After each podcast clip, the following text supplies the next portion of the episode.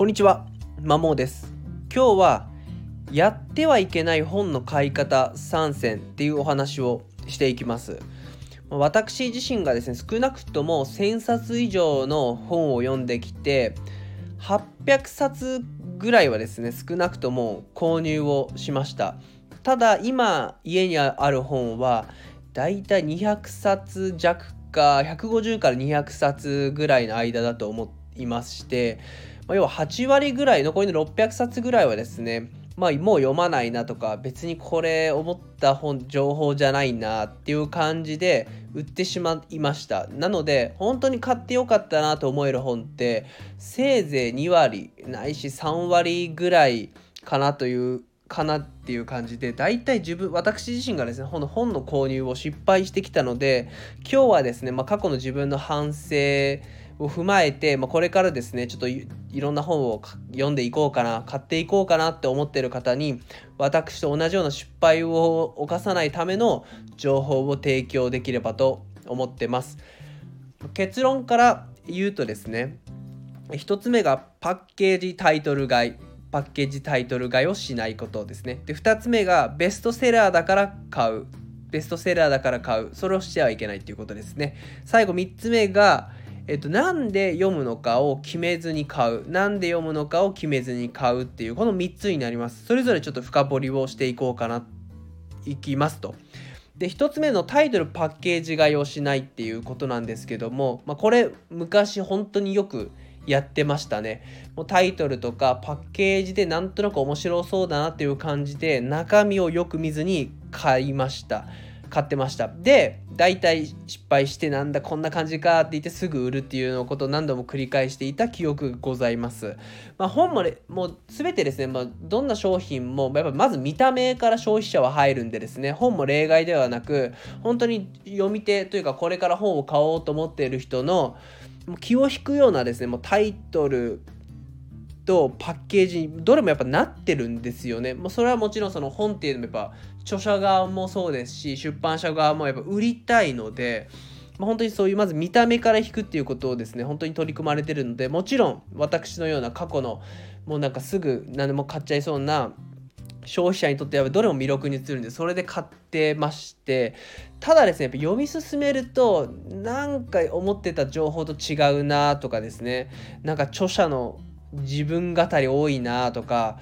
あとはなんか前見たことあるような前読んだことあるような情報ばっかだなっていう感じで、まあ、大体もう変な話薄っぺらいなとか大体ちょっと売ってたので正直このタイトルパッケージ買いっていうのはおすすめできないですね。もう少なくともやっぱ本の初めにだったり終わりにだったり著者のプロフィールだったりその目次とかを見た上でその目次の中で一つ気になるとこを読んだ上で判断した方がいいかなっていうふうに思います。はい。で2つ目がですねベストセラーだから買うですね。人気だからみんな買ってるからみんな読んでるから買うっていうことなんですけどもこれもやめた方がいいです、まあ、というのもみんな買ってるからって言っても、まあ、自分にあなたに合うかをまずわからないっていうことが一つとある程度本を読み進めるとベストセラーってどんなものか。特に日本人著者が書かれた本ってやっぱ平易な文で書かれていてもう本当オーソドックスなですね内容が書かれてることが多いんですね私の肌感覚的に。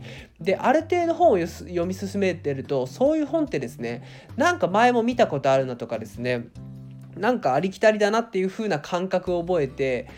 覚えます。でそういう本どうどういう方が買うかっていうとですねやっぱあまり本は変なし読まないけれどもなんかちょっと情報を仕入れてないっていう方が買うのが多い気がするんである程度本を読みいろんな本を読んでるとですねそういう本が物足りなく感じる状態になってくるんでそういう状態でベストセラー本を買ってもですねあんまりあなた自身には響かないっていう風なことが多い気がしますで私自身もそうなので最近ではベストセラー本はあまり買わなくなりましたねまあ読んだとしてあの見たとしてもちょっと本屋で立ち読みするぐらいかなっていうふうに思います。はい、で最後ですねなぜ読むのか決めていないなんですけどもこれはビジネス本に主に当てはまるかなと。でビジネス本を何で読むかっていうとですね、例えばあなたがされてる仕事で成果を上げたいからだと思うんですね。でそういった時に何で読むのかっていうのがないと結局腹落ちしないし実際現場で、まあ、仕事で生きてこないんですね。で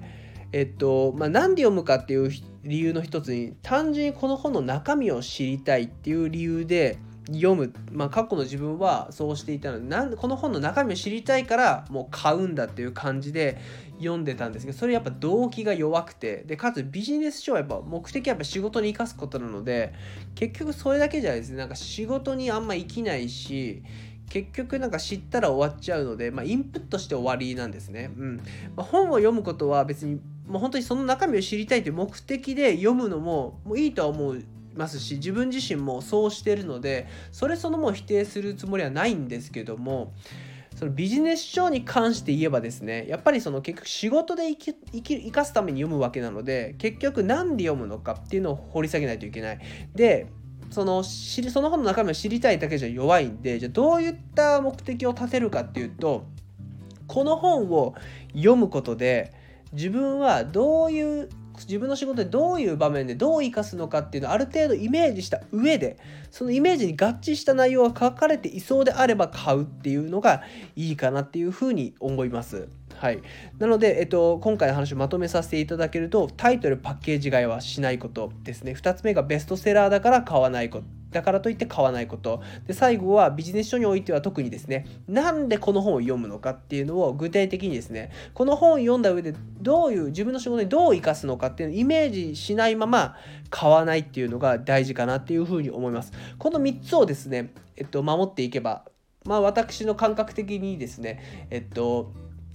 まあ、ある程度の失敗を防げるかなっていうふうに思います。まあ、少なくともですね、1000冊以上の本を読んできて、まあ、800冊ぐらいは買ってきたんでですね、で、多くの失敗を、7割方は少なくとも失敗してきたので、まあ、なんかこれからですね、ちょっと本を本格的に読み始めよう、いろんな本を買ってみようかなっていう方には、まあ、かなり役立つ情報かなというふうに考えております。最後までお聴きいただいてありがとうございました。以上です。